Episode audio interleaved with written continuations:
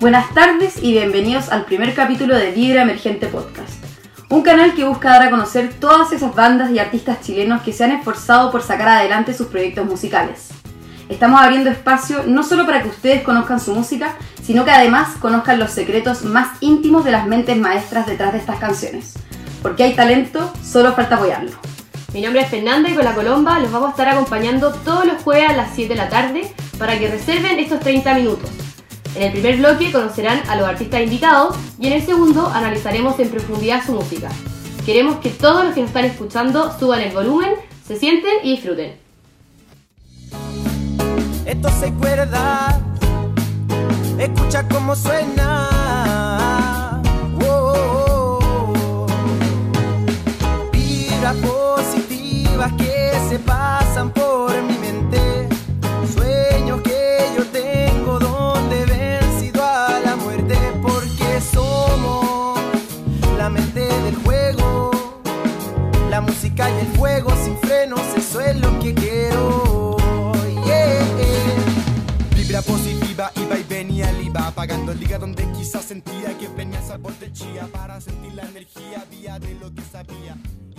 Escuchar a Seis Cuerdas con su canción Vibras, que ya cuenta con más de 850.000 reproducciones en Spotify. Seis Cuerdas es una banda formada por Pedro Noguera, Gustavo Camelio, Vicente Lagos, Martín Ramos e Ignacio Aras. Juntos cuentan con más de 17.000 oyentes mensuales en Spotify y su música se encuentra en las listas virales de Uruguay, Argentina, México, Perú, Colombia y Chile. Han estado en escenarios tan importantes como el Festival de Chile Lindo, Festival del Cerro y Alcántara. Y hoy están aquí con nosotros dos de las cinco cuerdas que conforman el grupo, Pedro y Gustavo. Hola, ¿cómo están? Hola, hola, ¿bien y ustedes? Todo bien. Muchísimas gracias por acompañarnos en nuestra primera edición de Vida Emergente Podcast. Y muchísimas gracias también a todos los que nos están escuchando. Bueno, para dar inicio a la entrevista queremos saber, ¿cómo nació Seis Cuerdas? A ver, eh, nace con mi, mi, mi compadre, el caballero acá al frente, Pedrito. Pedrito en su época escolar era ultramente rockero, pero también social. Y tenía muchos amigos que hacían música de distintos colegios, de distintos lados y de distintas edades. Así que en uno de estos diciembre, que en el colegio no había clase y no había nada que hacer, eh, nos invitó a su casa a tocar un poco eh, de distintos lados, no nos conocíamos entre nosotros, pero era el punto común. Y eh, empezamos a crear música, nos dimos cuenta que no nos gustaba hacer cover ni nada por el estilo. Así que eh, el punto inicial cae en Pedrito, que nos une. Eh, empezamos a grabar las canciones por audio de WhatsApp, las canciones se las mandamos a nuestros amigos para que, para que nos digan qué les parecía y a la gente le gustaba, entonces de ahí como que el proyecto en virtud de ese, de ese feedback positivo que nos da la gente, eh, se profesionaliza y se consolida un poco más. ¿Y por qué, por qué el nombre Seis Cuerdas? Mm, no hay un. No hay como una razón específica. De hecho fue como. Empezamos a hacer lluvia de ideas y finalmente dejamos como seis cuerdas como una. como un nombre provisional así. Y nunca lo cambiamos, como que quedó finalmente así, no hay una razón específica. Como, como dato freak, el nombre definitivo que duró como una semana y media antes de eso era Mango de Madera. Mango de madera. ¿Por qué mango de madera? No sé, yo, yo me acuerdo que, veíamos el caso de Maná que se llamaba como Sombrero Ah, Verde. Sombrero Maná se Verde. llamaba Sombrero Verde y de ahí nació, no sé, no, no me pregunté la relación, pero Mango de Madera. Como que juntaron palabras y salió Claro, un nombre. to- todo, todo haciendo un poquito a la guitarra, como el Sí. mango de madera, la guitarra, Claro. las seis cuerdas, Seis que era cuerdas. como el elemento central al principio, que hoy día ha cambiado, pero, pero era, era- era el elemento. Los inicios. Qué bueno que se hayan quedado con, con seis cuerdas, entonces. Oigan, ¿y ustedes a qué se dedican fuera de esto de la música? ¿Estudian? ¿Trabajan? Eh, todos estudiamos la banda, somos curiosamente tres ingenieros comerciales y dos abogados. Yo estudio Derecho y Pedrito estudia Comercial, eh, Martín Derecho, Ignacio y Bicho también Comercial. Raro que elegimos carreras como ultra tradicionales en un marco artístico, pero, pero igual nos, nos ha permitido mucho complemen- complementar ciertas habilidades que nos desarrollan esas carreras como con el mundo administrativo y empresarial de la banda. Claro. Y obvio que todo esto como exige, o sea, exige demasiado tiempo el componer, grabar, como estar estudiando, cómo compatibilizan eh, las dos cosas. cómo compa- compatibilizamos todo lo que hacemos nuestras carreras y, y cómo lo relacionamos a la música, no se define o sea, tampoco tan precisamente por lo que hacemos o por lo que nos gusta, sino por las influencias que tuvimos de chicos, em, cómo ha creci- hemos crecido todos a través de el tiempo y cómo nos hemos nutrido entre nosotros eh, musicalmente, compartiendo referencias, eh, la música, no sé, pues, Gustavo me dice, escuché tal- esta canción, escúchala, y vamos compartiendo muchas referencias y en base a eso vamos llegando a lo que hemos hecho hoy día. Ya, perfecto. Como que siempre ha estado la música y no es, un, no es algo externo que cueste como Claro. meterlo a la vida. Por, por- por- por más que a veces eh, eh, eh, es motivo de conflicto, porque obviamente uno se, se nubla un poquito y se centra en sus carreras y todo el estrés universitario. eh, y claro, cuando te dicen, oye, sabéis que mañana hay que tener una sesión de fotos para la marca X y tú tenés prueba el día subsiguiente y ya en la cuarta sesión de fotos del año no queréis más. Claro. Pero son cosas que, que- que vienen, vienen en el pack de querer ser un rockstar. Entonces hay, hay que aceptarlas nomás. ¿Y han pensado en dedicarse 100% a la música y como dejar este estudio de lado o nunca se le ha pasado? el- Yo, yo creo que hay que renunciar a mucho para dedicarse 100% a la música. De repente uno ve, no sé, pues ve a Bad Bunny o ve a AC/DC, ve la historia de los artistas y dice, qué rico ser artista y tocar música los fines de semana y en la semana carretear y no hacer nada.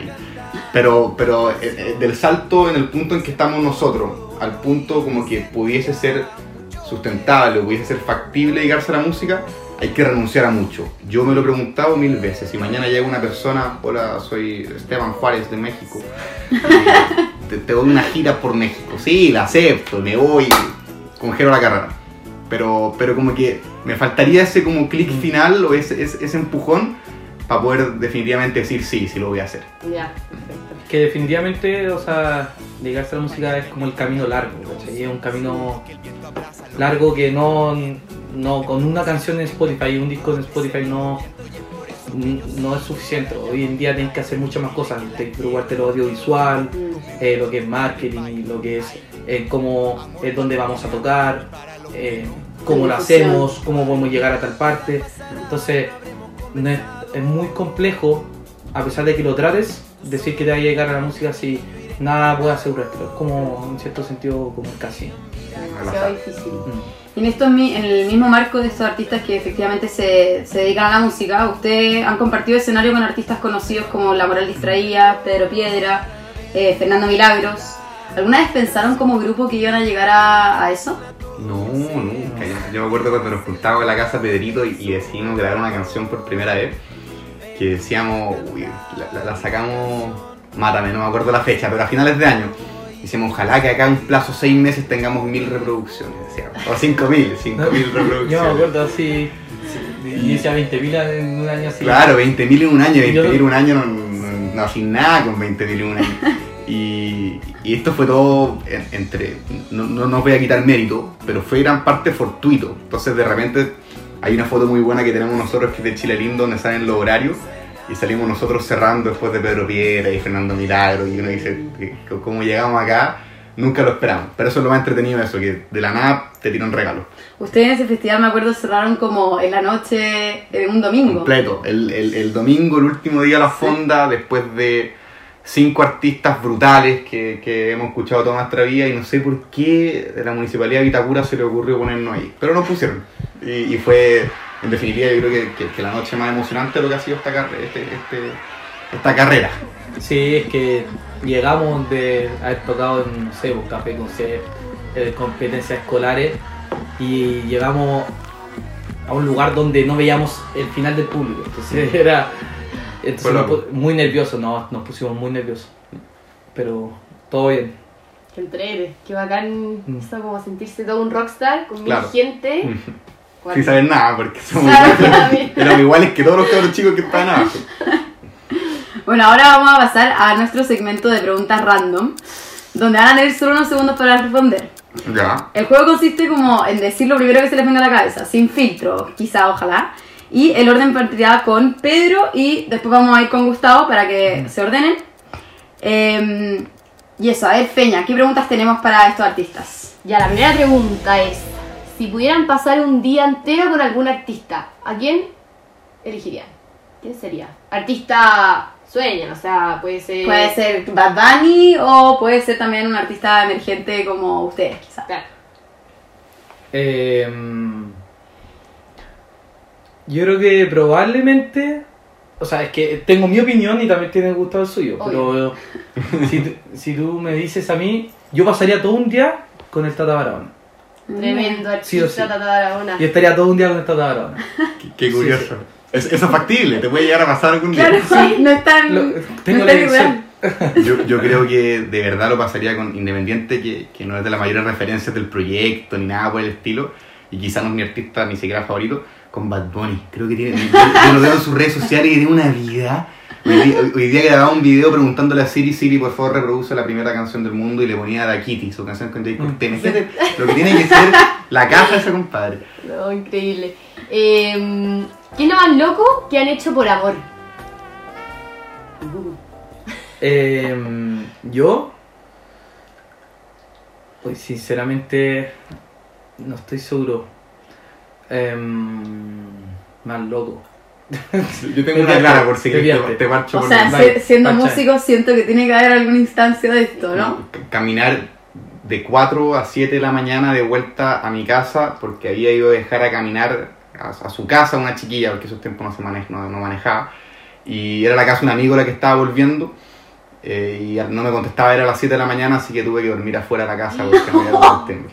aunque me terminaban abriendo como a las 9 y cuarto que fue un beneficio pero fue terrible, fue terrible. ¿Y valió la pena la chillera? no, no vale la pena, no, no, no, es más, censuremos esa parte. ¿Y Pedro te pasa palabra? Yo tengo una parecida, o sea, yo, yo me pegué una caminada también de 3 de la mañana como hasta 8, como eran como 25 kilómetros. me acuerdo que el cerro todo así y llegué y lo único que saqué fue... una sonrisa No, ni una sonrisa. No, fue, la peor, fue la peor noche, así, yo creo que de las peores noches que te digo. Pero cuando dijiste eso me acordé aún a esa noche, sí. Eh, ¿Cuál ha sido el momento más vergonzoso que han tenido arriba del escenario? Eh, yo me equivocaba en la letra, que fue una lata, pero yo creo que el momento más vergonzoso fue en el primer Chile Lindo, cuando éramos una banda que no teníamos nada, ni un show preparado, y le dijimos al animador, que era el, el imitador del profesor de la casa de papel, le dijimos, mira compadre, no nos pidas otra canción, otra, no, no, no, tú cierra el show porque no tenemos otra. Y yo creo que tuvo un lapsus mental y se lo olvidó, eh, y dijo, ya, otra canción, recibimos de vuelta seis cuerdas, tuvimos que repetir uno de los temas que habíamos tocado, que nos No lo ha hecho tuvo vez. a 7000 personas, no estuvo bueno. Hemos estado tres veces con él y se- las tres veces Las no tres le- veces la Las Ya, pero ahora que, que han sacado nuevo material quizás no les pase de nuevo. Que les pidan, que les pidan. Le copia más nomás, Esperemos, esperemos. Eh, si pudieran definir a seis, seis cuerdas en tres palabras, ¿cómo lo definirían? Em, variado, em, original y como ya dijo Gustavo antes, fortuito. Yo creo que vanguardia, fresco y amistoso. Bueno, se nos terminó el tiempo de nuestro primer bloque, pero antes de pasar al segundo vamos a escuchar su último lanzamiento X de su álbum Seis Cuerdas que salió este 4 de septiembre. A la vuelta analizaremos más en profundidad su música, así que los invitamos a disfrutar esta canción y seguimos en unos minutos.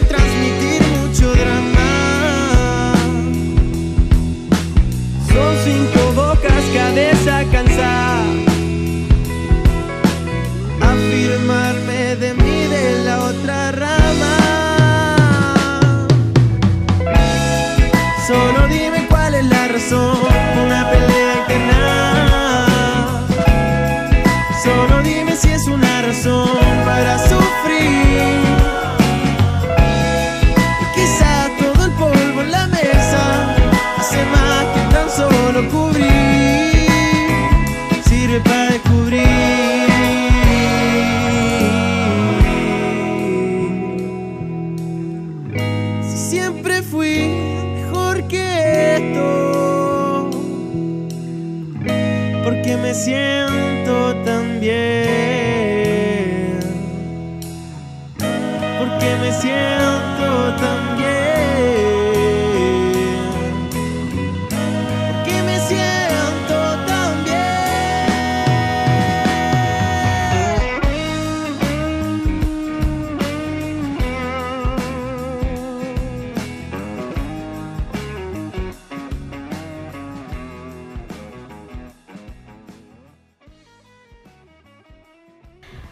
escuchar la canción X, que ya acumula más de 40.000 reproducciones en Spotify. Esta canción habla de algo inconcluso, de un conflicto con el pasado. Quizás me estoy equivocando, no sé, pero queremos saber cómo en profundidad de qué se trata, como el trasfondo de la canción.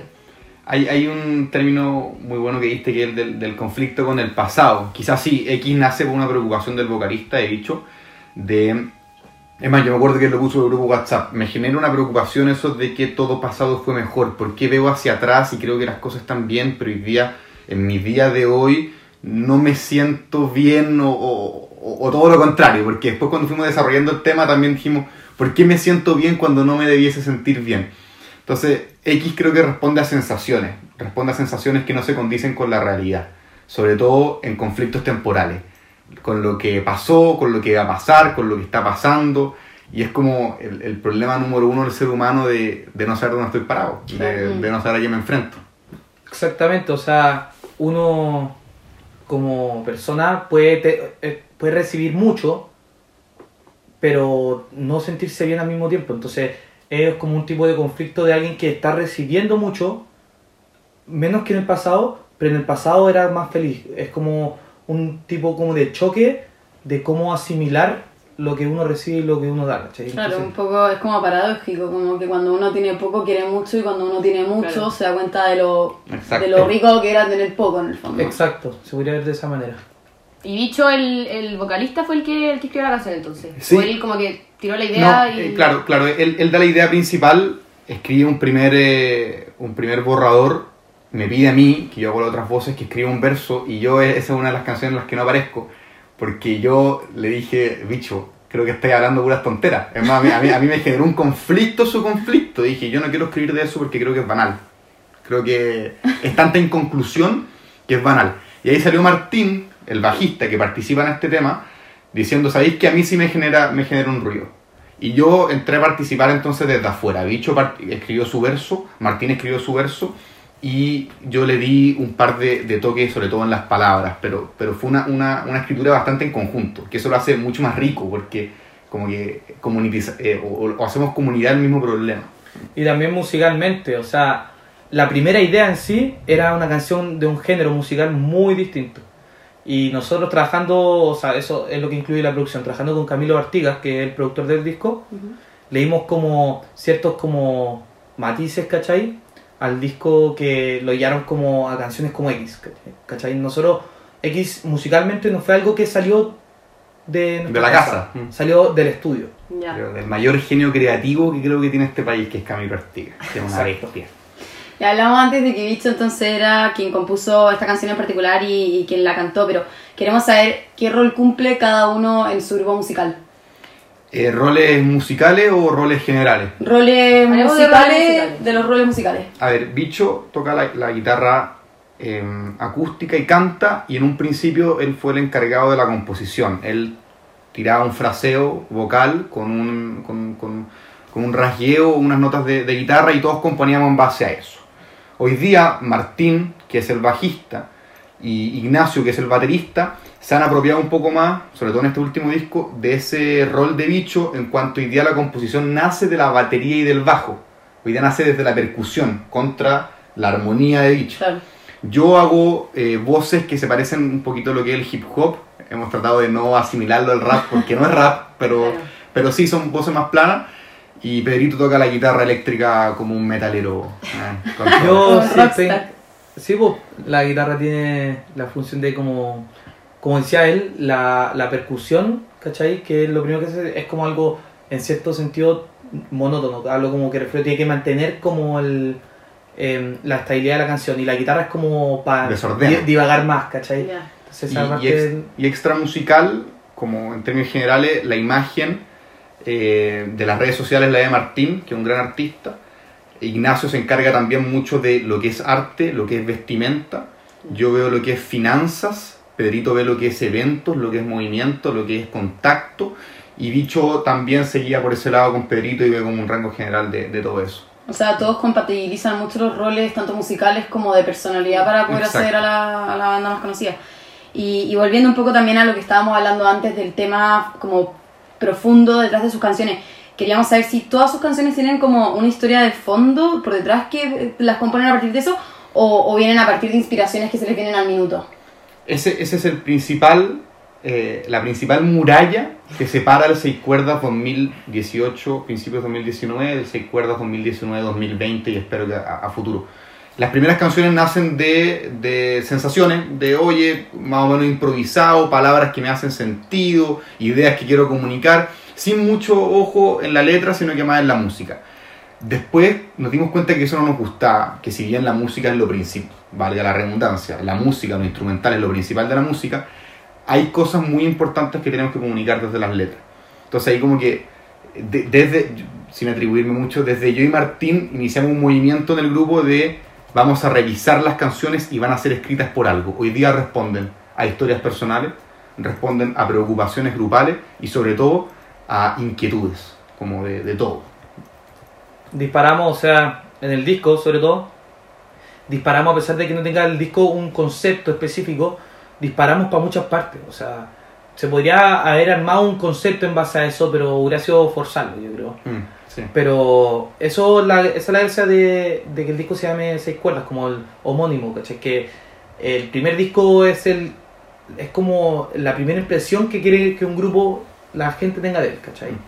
Entonces, Que sea propio al final de ustedes. sí, abordamos, como decía Gustavo, tanto temas globales como temas personales.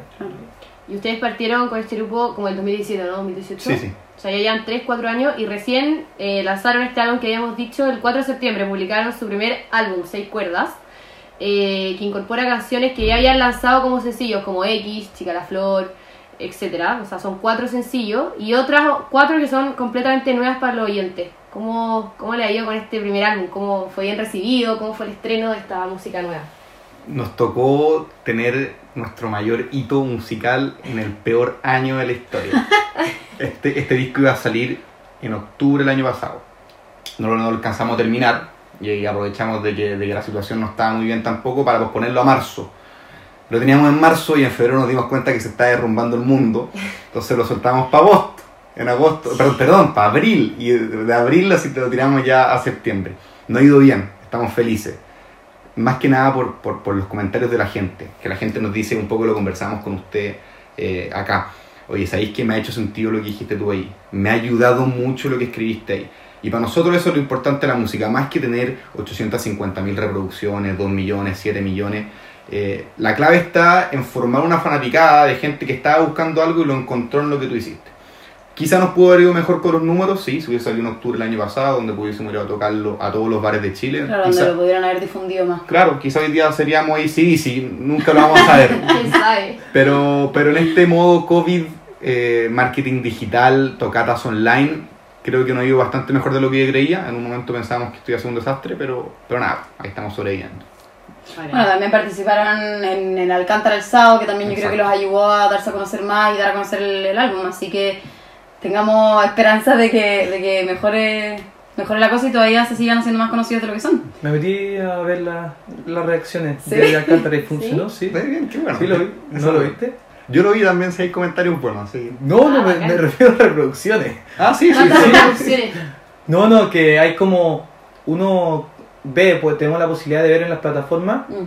cuántas reproducciones diarias tenía y todo eso. Y, y siempre después de los shows yo tenía como el. Como el fetiche así, se podría decir.